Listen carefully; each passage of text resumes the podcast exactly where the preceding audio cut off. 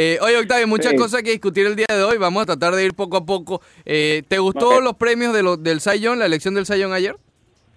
Sí, sí, sí me gustó, sí me gustó porque eh, hemos visto ya pues que ha sido, hay una consistencia con respecto al nuevo criterio de votación, eh, sobre todo porque lo que tú decías ahorita en los titulares, ya el, número de las victorias no son un número de peso.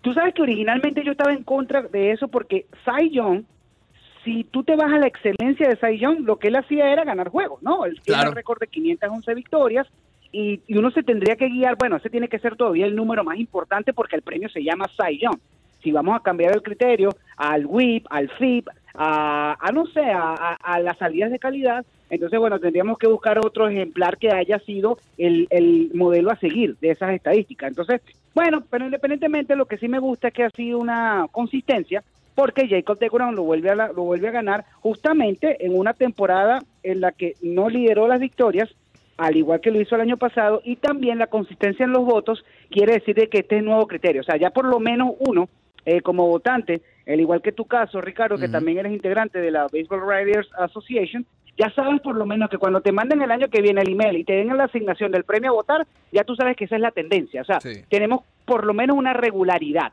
Ahora, esto como votante, como aficionado, sí me parece todavía que eh, hay ciertas inconsistencias, pero nadie me puede quitar, eh, por lo menos en, mi opinión, nadie puede quitarme que Jacob de Grom hoy por hoy es el rey de los lanzadores en la Liga Nacional. Quizás en la Liga Americana la cuestión fue más disputada. Eh, y, uno lo toma en cuenta por la gran cantidad de votos al segundo lugar que tuvo Gary Cole en comparación a lo que tuvo Verlander al primer lugar, que creo que ahí estuvo la, la diferencia, estuvo la ecuación.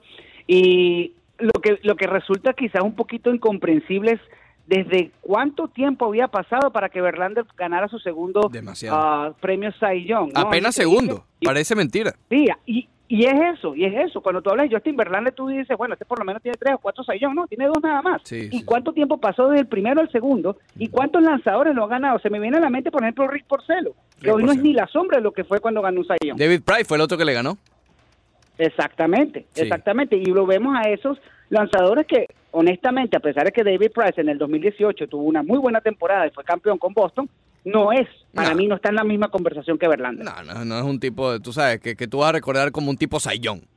No vas a recordar que lo ganó una vez y, bueno, hasta ahí. Eh, pero a mí lo que me hace un poquito de ruido con Jacob de Grom eh, a ver, insisto, y estoy de acuerdo contigo, tampoco es que tenía una gran competencia y no para quitarle méritos a Scherzer ni a Ryu, porque Ryu terminó mal y Scherzer estuvo gran parte de la temporada lesionado.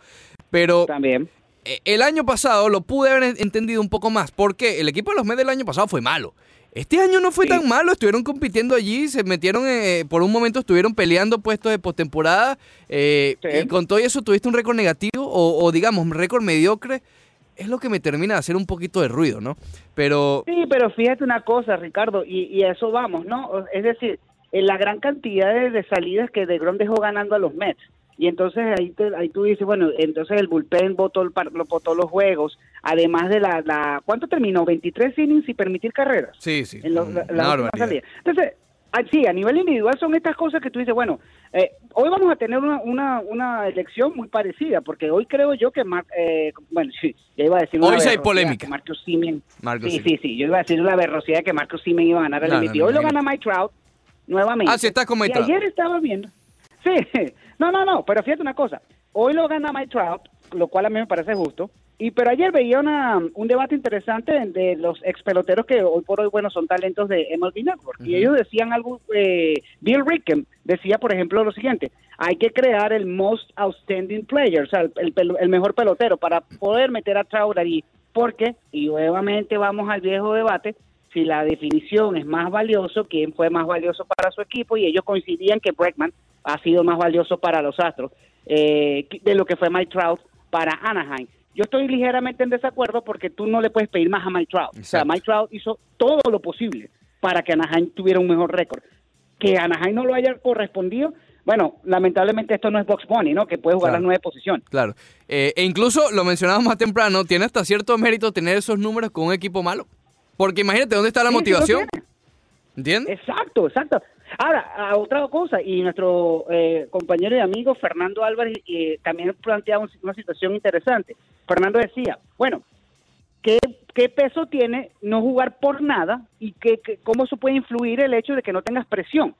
Eh, eso te hace mejor bateador, te da más confianza, te sientes más ligero. Entonces, bueno, es- eso es más que todo como yo le decía a Fernando, bueno, quizás eso es para que indagar un poquito más y, y quizás hasta llover Claro. sobre mojado, ¿no? Porque entonces es, es como buscarle una complicación a unos números que sencillamente son exorbitantes y que demuestran que Mike Trout hoy por hoy tiene que ganar el premio MVP. A mí, a ver, y, y yo discutiendo con Leandro, porque él obviamente tú sabes que él es old school. Él está con Alex Bregman hasta morir. Y además de los Astros.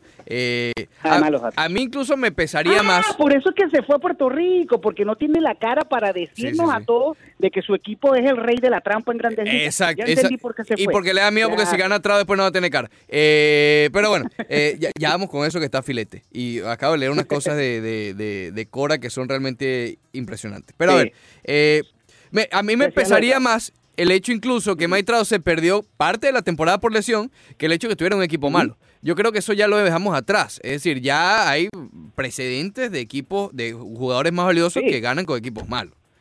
O Bueno, que no el- llegan a la postemporada. Andrew Dawson, Andrew Dawson lo ganó en los 80 con un equipo que terminó último. Sí. O sea, y, Mo, y Mo Vaughn creo que también estuvo en una conversación. Ryan también. Howard lo hizo, si mal no recuerdo, en el 2006. Ryan Howard, Ujú. Alex, Alex Rodríguez Alex con Rodríguez. aquel con aquel conjunto de Texas. Tu amigo Stanton, que croquetero. Ah, imagínate, ella- el señor, el señor este que está ahora, ojalá sea gerente general de los Yankees, lo único que puedo decir, porque él quiere firmar a todo el mundo. Ah, sí, sí, sí, salió diciendo que quería firmar, no, imagínate tú. Debe ser que va a sacar. Y a- Mira, y a Cole, que, ¿quién lo se- que saque Bueno, su ¿qué contrato, ¿no? Exacto. Imagínate. Tiene bastante dinero para sacar. Imagínate tú. A ver, Octavio, la trampa, por favor, tu opinión. Ajá. Sí, mi tra- bueno, mi trampa iba a decir. Mi opinión sobre esta trampa es sencillamente ah, un escándalo am, innecesario, innecesario en el sentido de que los astros tienen talento para caer en semejante infantilidad. Y esta palabra no existe, pero me parece muy infantil el hecho de que, ¿cómo puede ser posible que te apoyen en recursos para hacer trampa? Una cosa es robar señas, ser habilidoso para robarte la seña en la viveza del juego, pero esto de que el sonido, de que el bang bang cuando es el cambio de velocidad, de que te quedas callado cuando viene la recta, eh, eh, eh, me parece ridículo, o sea, me parece una... Mira, esto es más o menos una, una situación comparable a unos esteroides, ujú. de alguna u otra forma, estos son unos esteroides eh, sin, sin, sin, sin ley, porque no hay una ley que te diga todavía, y Melvino diga, bueno, este, ¿sabes qué? El, el que robe señas o el que se apoye en tecnología para robar señas, bueno, va a ser eh, tan sancionado de la misma manera que lo hay de esteroides, porque hay que recordar que una vez los Cardenales de San Luis fueron acusados más o menos de, de, de espionaje. ¿Te acuerdas del escándalo de, de Bill Belichick en la NFL cuando robaban Sí, supuestamente claro. también las tácticas de los otros equipos? Ajá. Bueno, existe, ese- existe, esa, existe esas sanciones morales, pero lamentablemente no es una política tan rigurosa como lo de los esteroides. Y aquí los Astros de Houston sencillamente robaron a muchos conjuntos Sí. a punta de ingenuidad de los otros y también, yo diría, mala intención de ellos. Y, y- y los números son exorbitantes, los números son increíbles. ¿Cómo pasan del 2016 a ocupar creo que la posición número 20 en ponches por juego y en el número eh, y en el año siguiente son primeros con es el equipo que menos ponches tuvo. Eh, ¿Y este oye, año siguió? Tú bajas, tú bajas. Y este año sigue. Y Ujú. bueno, y tú no sabes, Ricardo, porque esa es la cuestión. Sí. Cuando cuando Alex Rodríguez dio positivo, que lo suspendieron todo un año, cuando él regresa, la primera pregunta que le hizo un colega en Nueva York fue, ¿todavía sigue en el uso de sustancias prohibidas? Porque es que tú no sabes, o sea, te- despiertas tanta duda que tú no sabes si eh, cuánto más pudieron haber estirado la trampa a los astros. Y es lo que Sí, decimos, si llamarlo le como es. funcionó, si le funcionó en el 2017 y nadie lo descubrió, ¿qué te hace pensar que dejaron de hacerlo por, por buena voluntad?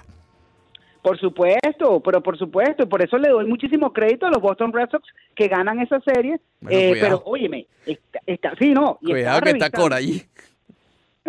sí, Mm. esa es la cuestión. Ujú. Esa es la cuestión. Qué coincidencia que el Ujú. manager, y eso es lo que quería decir, qué coincidencia que el manager que, los, que les ganó fue eh, uno que está implicado eh, indirectamente, porque ese es el nuevo ese es el nuevo reporte de que Alex Cora y Carlos Beltrán, cuestión, Beltrán que es uno de mis peloteros favoritos y uno de los personajes que yo más he admirado, para mí esto ha sido una decepción, esté involucrado en este escándalo.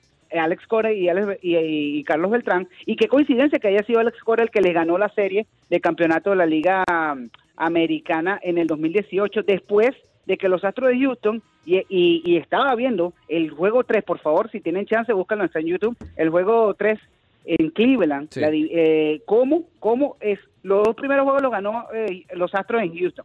Eh, busquen el juego 2, perdón, el juego 2 de esa serie Astros contra los Indios y se van a dar cuenta, mi hermano, cómo hay tanta coincidencia de todo el escándalo del 2017 a esa serie en el 2018. Así que, como dices tú, Ricardo, si le funcionó y no lo descubrieron, no queda dudas de que lo pudieron haber intentado nuevamente en el 18 y en el 2019. Y también sabrá Dios si son los... Si, si, si, le vamos a dar la bienvenida a Orlando el Duque Hernández. Qué honor contar con los comentarios del Duque Hernández para hablar de, los premios de Sayón y también un poquito del MVP. Duque, bienvenido y gracias por, por atendernos estos minutos. ¿Cómo estás? Eh, buenos días, eh, muchas gracias por, eh, por darme la oportunidad de compartir con ustedes.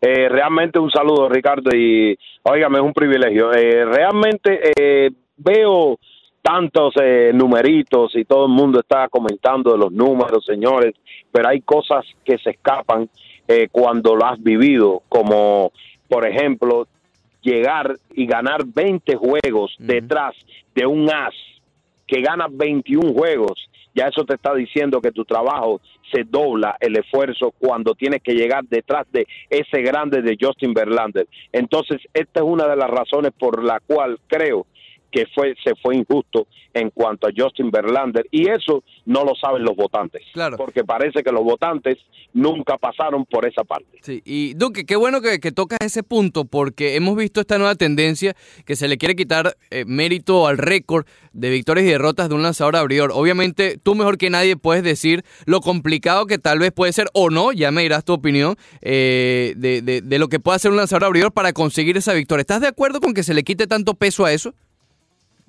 No, no estoy de acuerdo. No estoy de acuerdo. Aquí la, la pelota no se trata de, de ponchar, eh, no se trata de dar hit, se trata de el equipo ganar el juego. Quiere decir que sigue siendo lo más importante ganar. Si el equipo de Washington no hubiese ganado 12 juegos, hmm. no se hubiese proclamado campeón de la Serie Mundial. Quiere decir que ganados es lo que importa aquí. No perder, no promedio de carreras limpias. Claro, a veces se es injusto cuando se va a mirar los números Ah, no, que yo pienso que Ryu, el lanzador del equipo, el coreano, lanzador del equipo de Jim Ryu, eh, el equipo de los Dodgers, tenía números suficientes para ser eh, proclamado el Cy Jones. Ok, se, la, se lo dan a Dave, a pero ahora lo que yo pienso es, y, y comparo, ¿Por qué razón cuando vamos a hablar de The siempre hablamos, ah, no, porque el equipo es malo? Ah, pero cuando hay un bateador que batea, como me recuerdo Stanton, que fue criticado porque le dieron el, el más valioso, ah, no, porque el equipo estaba en el último lugar, los números no cuentan. Para algunas cosas cuentan, para otras no. Yo pienso que los votantes siempre toman a conveniencia sus votos. Claro, y, lo hablábamos ayer, Duque, por, por privado, que digamos ese doble discurso, por ejemplo, cuando van a votar para el Salón de la Fama, que dicen, no, pero es que este lanzador no llegó a 200, 250 victorias, entonces no tiene un caso. Pero cuando vas a votar, no importa que haya ganado nueve. Eh, son las cosas, ¿no? Tienes toda la razón. Sí. Oye. Tienes toda la razón. Duque, ¿qué tanto cambia? Eh, y también dentro de este mismo discurso, la mentalidad de un lanzador que está allí en el montículo guerreando, eh, cuando tú ves la pizarra, está 5 a 4 y a lo mejor tu brazo ya, ya lo sientes cansado, pero vas más allá, siempre en pos buscando la victoria. Obviamente cambia un poco eso, ¿no? Sí, eh, bueno, cambia un poquitico eh, eso y que claro, cuando y más cuando tu equipo está en contender, cuando tu equipo está luchando por una por una clasificación hacia los playoffs o está eh, discutiendo el primer lugar. Yo pienso que sí, que es muy importante eh, la, la, disposición y ahí es donde entra la parte del guerrero, el lanzador guerrero. Por eso es que Marchese para mí es uno de los grandes, porque el hombre, no importa si el hombre está perdiendo en la quinta entrada eh, o está ganando por una carrerita, él no se va de la loma. Él no busca números personales, él busca para ayudar a su equipo hasta el final, hasta, hasta que las fuerzas le den. Eh, Duque, hoy también probablemente haya mucha polémica en la Liga Nacional. Cory Bellinger, Rendón y Yelich. En la, en la Liga Americana, Alex Bregman, Simeon y Mike Trout. ¿Quién crees puede ser los lo, que se lleven eh, el trofeo de MVP para su casa? Bueno, realmente le voy a decir una cosa. Ya no me atrevo ni a votar, porque ni a dar pronósticos porque ya he, he, sido traicionado por los votantes, porque realmente sigo, no sigo sin entender la razón de que Gary Cole no haya sido mm. el, el Cy Jones de este año. Pero ahora le digo una cosa, para mí Anthony Rendón, pero van, yo sé que van a ir a, la, a los numeritos y van a decir el War de nueve que tiene eh, Bellinger es el, es el ganador. Cuando yo pienso que lo que hizo Bellinger para su equipo fue grande, fue grande. Es hijo de uno de, un amigo mío que jugó conmigo, de Clyde Bellinger. Ok, pero ahora lo que yo miro es, el equipo de los Dodgers estaba clasificado ya casi después de la, de la mitad de la temporada, ya casi tenía la clasificación pero el equipo de los nacionales de Washington estaban bien lejos de la clasificación. Pienso que la actuación de Anthony Rendón después del Juego de las Estrellas ayuda a que su equipo, claro, sin dejar de, pensar en los demás peloteros, la ayuda de los demás, pero la de él fue grande para ese equipo para poder llegar a la clasificación. Y por eso pienso que es, eh, es, él. Y en la otra, por supuesto, debe ser Alex Bremer. Mm. Y, y, eso yo también. ¿Qué te pareció que ni siquiera estuviera Lemagio entre los finalistas de la Liga Americana? No, no. No, yo no voy a entrar en esa discusión, amigo, no, porque rápidamente me van a decir, ah, no, claro, ya salió el yanquista. No, no, no, no es el yanquista. Lemeyo al menos debió haber estado en la lista de los tres primeros, pero bueno, no está, ya eso es pasado. Ahora yo pienso que Alex Bremen debe ganar, pero mucho cuidado porque siempre está la sorpresa con Mike Trout. Ese es un hombre grande, un hombre que ha hecho su trabajo. También Michael Seaman eh, también eh, hizo su buen trabajo, pero mi voto va por Alex Bremen y por primera vez entonces sería, eh, me parece que es la primera oportunidad que sería ganador del Cy Young, novato del año y MVP del mismo equipo de Astros de Houston para y esto sería otro paso más a los números de la historia del béisbol. Quedándonos un poquito en los Yankees, Duque, eh, ¿piensan que en esta agencia libre deben lanzar la casa por la ventana buscando a todo el mundo, a Strasbourg, a Gary Cole o haciendo eh, contrataciones más, más, más eh, puntuales, más que abrir la billetera de una vez? Sí, yo pienso que como la canción, para la calle. Para la calle. Sin dar explicaciones ni detalles.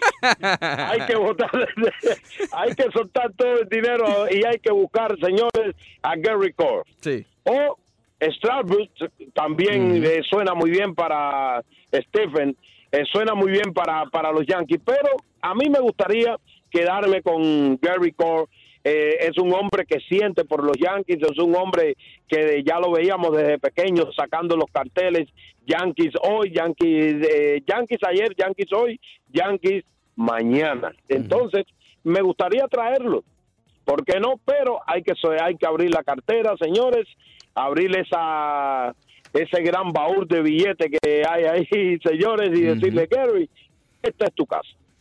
Hablamos con Orlando, el Duque Hernández Duque. No puedo dejar pasar esto. Eh, tu opinión aquí es sumamente importante, es un tema realmente delicado, eh, pero quiero saber, eh, digamos, lo que piensas al respecto de todo esto. Obviamente, el robo de señas es algo que ha existido en el béisbol desde que el béisbol es béisbol pero eh, esto que, está empezando las investigaciones, aquí no hay culpable hasta que se demuestre, o todo el mundo es inocente hasta que se demuestre lo contrario, pero ya están, lo que sí es cierto es que están investigando a los Astros de Houston por la famosa eh, robo de señas tecnológico, si lo pudiéramos llamar así, robo de señas robótico, que obviamente se infringe gravemente la regla. Eh, tu opinión al respecto aquí es muy importante, Duque. Hasta ahora son rumores, son rumores. Son rumores, son rumores. Pero realmente, eh, yo le voy a decir una cosa. Lo que sí me, eh, no sé si es verdad, si es mentira, pero lo que sí me llama la atención que haya llegado la noticia de un pelotero, de un jugador del equipo. Ahora hay que ver si él se favoreció de estas cosas cuando él jugaba con el equipo de Houston. Porque yo pienso que en el béisbol es como en Las Vegas. Lo que pase en el clubhouse se debe de quedar en el clubhouse. Uno debe ser un profesional. Pero sus razones y sus motivos tendrá para haber abierto la boca. Pero yo no sé si será verdad, si será mentira, pero como un profesional, yo pienso que las cosas del clubhouse deben de quedar dentro de un clubhouse. Y más si fuiste tú favorecido con esta, con estos tipos de, de, cosas y no sé si, si será verdad. Yo en mi experiencia nunca lo vi. Yo no viví ese tipo de experiencia, eh, pero si él dice que lo vivió, bueno, vamos a ver en qué queda todo esto. Pero si se hizo así, no es bueno, eh, no se estaría viendo bien. Robar señas de la segunda base en los peloteros, eso sí se ha hecho siempre y eso, pero esa es la función, esa es parte del béisbol. No cree y entonces es la razón por la cual nosotros damos señal, damos señalizaciones o los catchers le dan señalizaciones a los lanzadores, los, los managers dan señalizaciones a los jugadores para hacer las jugadas. Pero robar señas de por a través de mecanismos electrónicos, de cámaras, yo pienso que no no es bueno, pero no creo, yo no le quito el mérito al equipo de Houston, buenos peloteros, yo creo que esos muchachos, señores, realmente hacen el trabajo porque son buenos. Orlando El Duque Hernández, un placer contar contigo estos minutos, Duque. Sé que estás haciendo hasta lo imposible para poder recibir esta llamada y hablar con nosotros estas opiniones tan importantes y tan valiosas para acá, para el Roche Deportivo. No, oye, no, gracias a ustedes por darme la oportunidad. Estoy en camino para Los Cayos con Lucico Valdés y Michael Tejera. Ah, caramba, muy bien. Bueno, muchos saludos a todos por allá. Tenemos, por cierto, en línea ahora a el comisionado de la ciudad de Miami, eh, Joe Carollo, para conversar con él respecto a esa votación que se suspendió hasta eh, diciembre acerca de eh, el uso de el Mel Reese Ah, por el equipo de David Beckham para hacer una mega construcción allí. ¿Cómo está, comisionado? Muy buenos días. Muy buenos días, ¿cómo están todos? Muy bien. ¿Qué fue exactamente lo que se suspendió? ¿En qué etapa estamos en este momento, comisionado Carollo? Bueno, lo que se suspendió fue tomar ninguna acción en, en cuanto eh, aprobar ningún contrato eh, en, en tal lugar y la razón simplemente es porque después que la administración de Miami, el eh, administrador Emilio González, en conjunto con el alcalde, perdieron tres meses que nada se había hecho. Estaba dormido todo. Nos presentaron de la buena. Mira, ustedes van a escoger esta firma de abogado que es la que va a hacer el contrato. Y cuando vio eso, los paré totalmente en la comisión y presenté una resolución que fue aprobada unánimemente por todos mis colegas, en cual nosotros, que somos los que tenemos el derecho de contratos, de todo, íbamos a coger eh, firmas de abogados, íbamos a coger eh, dos firmas aparte, con posiblemente una tercera, para que nos haga estudios tanto de la parte del estadio como la parte principal, que es la que va a dejar más dinero y traer más empleo, eh, toda la parte eh, eh, de negocios, de hoteles, de edificios de oficinas, etcétera. Entonces, eso no se podía hacer de un día a otro porque lo hicimos en una forma transparente, para que aquí no hubiera ningún juego, que nadie pudiera señalar un dedo. y como se hizo en esa forma, empezando con los abogados que escogimos, se puso a solicitación, etcétera, sí eh, tomó un poco más de tiempo, pero no más de los tres meses que la administración y la alcaldía perdieron jugando con esto. Entonces, como no tenían esos números todavía, no teníamos eh, cosas puestas en contrato con números en blanco, más eh, eso ni siquiera tocaba el punto que se va a tener que negociar muchas cosas más. Eh, como se hace un contrato normalmente. Pero lo, principal para mí, para la, comisión, el resto de mis colegas, es que tenemos que ver eh, de expertos independientes cuánto de verdad eh, vale este negocio, cuánto debe de recibir los residentes de Miami por este negocio. Y eso es lo que es. Es muy lindo el estadio, tener un equipo de, de, de fútbol, de soccer, eh, pero al final del día, esto es un negocio para todas estas personas y así lo debemos de ver nosotros también de parte de los residentes de Miami, porque esto eh, tiene que traer millones de dólares ah, anualmente, mucho más de los 3 millones y pico que han ofrecido, eh, y al mismo tiempo yo personalmente quiero asegurar que va a traer miles de trabajos adicionales más de lo que se estaban viendo. Y te digo esto porque, mira, esto ha sido una idea mía desde antes que yo fuera alcalde en el tercer término mío de comisionado eh, en el 95. En mi alcaldía que terminó eh, en noviembre del 2001, eh, traté de que se llevara a cabo, de hacer un proyecto grande en ese lugar, pero por las razones políticas no se podía llevar adelante. El propio Jorge Mas lo dijo en la reunión cuando se aprobó llevar esto un referéndum, que el que le dio la idea de ese lugar eh, y del proyecto eh, entero, que era mucho más de un estadio, eh, había sido yo.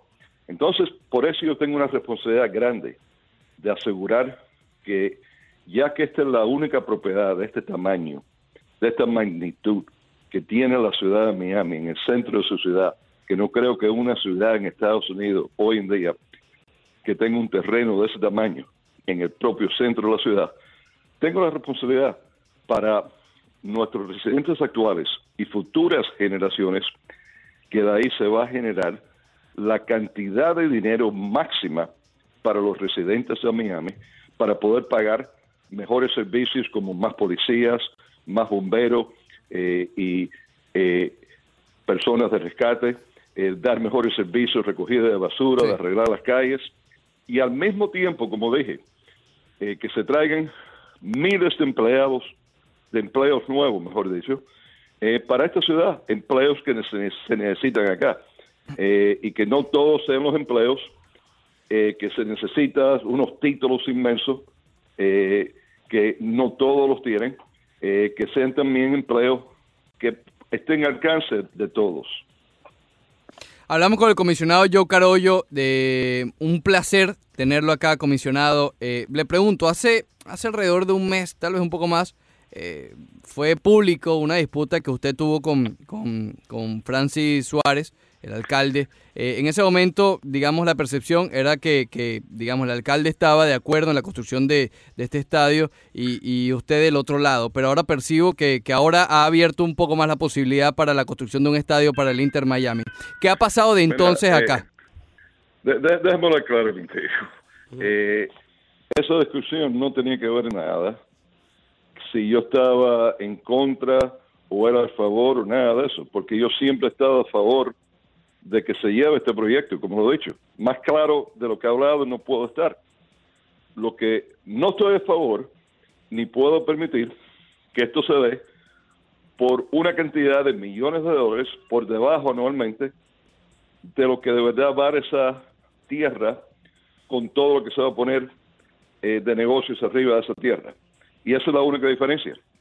Eh, como lo dije del primer día, cuando vino la votación original para llevar un referéndum, que no se pudo haber hecho sin el voto mío. Como lo he dicho en cada reunión y lo dije en esta última, eh, el voto mío lo tienen si cuando venga la, la cantidad que los expertos van a decir qué es lo que deben de pagar, si ellos están dispuestos a pagar eso y negociar ese contrato en una forma adecuada, tendrá mi voto. Si no, entonces el voto mío va a ser para que se abra esto nuevamente y se lleve a licitación para cualquier entidad en cualquier parte del mundo pueda venir y poner una oferta. Por eso, eh, comisionado, por eso mencioné en el momento de la pregunta que fue la percepción, la percepción del momento de ese video, de ese encuentro entre usted y Francis Suárez, fue justamente eso, parecía ser un encuentro entre a favor y en contra del estadio de Miami. Pero ahora aclarada la situación, que usted está a favor de la construcción, que siempre lo ha estado, eh, como digamos, apartándose un poco y viendo ese plan que usted ha tenido por años, ¿qué eh, posibilidad real le ve que esto se pueda dar en un corto mediano plazo, que se llegue a un acuerdo y se empiece a construir un estadio de fútbol en el Melrose? Yo no te puedo eh, decir qué posibilidad pudiera haber, porque todo eso va a depender del grupo Beckham. Eh, si cuando nosotros se nos dé la cantidad es real que se debe de pagar por este proyecto, si están dispuestos a pagarla, si están dispuestos de otras cosas que se van a tener que negociar, de hacerla. Eh, eso va a depender de ellos, no de nosotros. O sea, eh, señor comisionado, y, y para, para cerrar, eh, esto que decía la prensa de que estábamos en una etapa en este momento de appraisers y con elaboración de contratos, no es tan cierto, simplemente estamos en la parte de appraisers solamente para luego empezar las negociaciones. Bueno, en, en una gran parte es sí, porque mientras se pueden desde ahora tratar de negociar algunas cosas, es muy mínimo. Eh, es esencial lo que se puede negociar ahora. Hmm. Eh, o sea que de verdad aquí no se va a poder terminar nada, eh, ni entrar en, en el plato fuerte eh, de este asunto hasta que no se sepa de verdad cuánto es lo que vale este negocio. O sea, que sea Eh, Pricer es lo que y- estamos y- esperando para el 12 de diciembre. Sí, y, y le voy a decir algo también. Esta es la primera vez eh, que en, en años, desde que yo dejé la alcaldía, que la ciudad de Miami está haciendo las cosas como la debe hacer, no solo en una forma abierta y transparente, pero en una forma eh, de negociante. Eh, Porque simplemente porque somos un gobierno, no es razón por cual todo el mundo piensa que esto es una piñata, eh, que pueden agarrar lo que quiera y darnos un hueso después a, a la ciudad de Miami eh, para que lo- los residentes estén conformes a eso. No, de aquí en adelante las cosas se van a hacer como si fuéramos un negocio también, porque los residentes de Miami eh, se merecen eso, se merecen sacarle el último dólar a cada propiedad, a cada negocio en cual vamos a entrar. Eh, comisionado, ya por último, una, eh, una pregunta, tal vez, eh, digamos, su opinión al respecto. ¿Qué tanto ha influido o influyó en todo esto eh, el hecho de la construcción de hace ya más o menos una década, que fue que comenzó todo esto, del Marlins Park? Bueno, mira, sí te voy a decir algo que yo sí creo que eh, influ- influyó en todo esto, que fue que el contrato con los Marlins fue un contrato tan malo.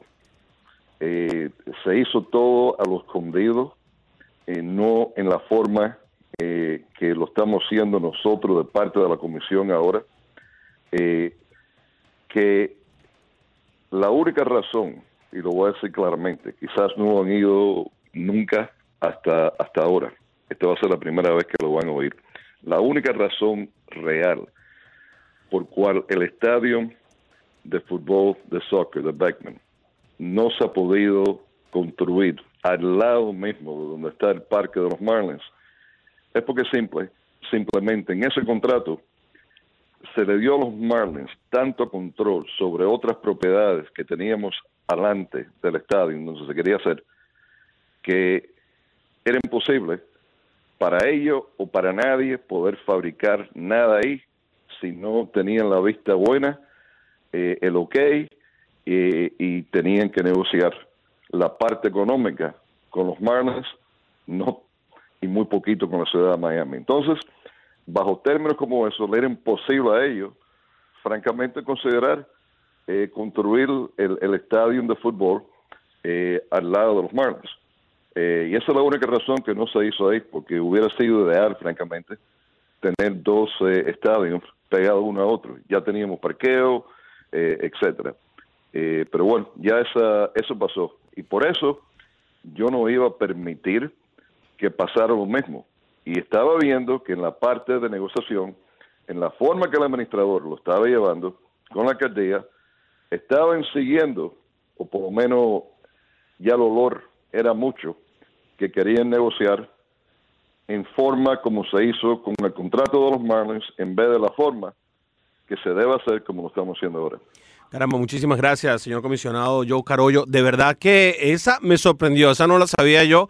Y qué bueno que la dijo aquí como una especie de primicia, eso de que iban a tener que negociar con los Marlins. Qué interesante, ¿no? El, el sabor que nos deja eso en la boca. Mira, muchísimas para- gracias. Para, para que vean a, a- a dónde llegó el descaro Sí. de ese contrato con los Marlins hace años, que todo fue escondido. Sí. Que, que eh, yo, yo esa no me la imaginaba en- ni siquiera, que tuvieran sí, que negociar en- con en los Marlins para poder poner ahí. ¿Ah? Sí. Todas las tierras de la ciudad de Miami, que son numerosas con muchísimos acres, por la 17 Avenida, eh, después por detrás del estadio y por los lados, eh, los Marlins las controlan. Nosotros tuvimos que, tuvimos que darle contrato para ellos controlarla, para parqueo, etcétera. O sea que no podemos hacer nada sino con ellos. Eh, Sí, yo creo que pronto lo voy a poder anunciar algo bien positivo, pero no quiero decir nada porque si no, eh, lo- los que quieren quedarse ciegos, eh, quieren quitarse un ojo para verme a mí ciego, eh, lo van a hacer para ver cómo fastidian algo que vamos a hacer bien positivo y recuperar ciertas cosas. Eh, pero esto llegó al punto que hasta un parque de tres acres, que tres acres es sustancial, que estaba delante del estadio, por la 17 Avenida, eh, que tenía una cancha de jugar pelota buenísima, en un parque grande que venía todo el vecindario a hacer ejercicio, hasta tener su barbecue, para correr, etcétera, jugar pelota, soccer también, fútbol. Eh, se lo dieron a los Marlins, un parque entero. Un parque entero se lo dieron a los Marlins para parqueo, de meter camiones ahí, etcétera. ¿Y en dónde estaban las personas entonces para quejarse de todo eso? Bueno. Las que ahora no quieren de ninguna manera eh, que se lleve el fútbol al Mel Reese, ¿en dónde estaban cuando la ciudad de Miami, un vecindario eh, pobre, le quitaron el único parque que tenían? Bueno, muchas gracias, eh, comisionado Carollo. De verdad que un gusto y muy esclarecedor usted con sus palabras. Un abrazo y esperamos tenerlo pronto para que nos dé buenas noticias. claro que sí. Gracias, Que comisionado. tengan un buen día. Igualmente. Igualmente, comisionado Joe Carollo.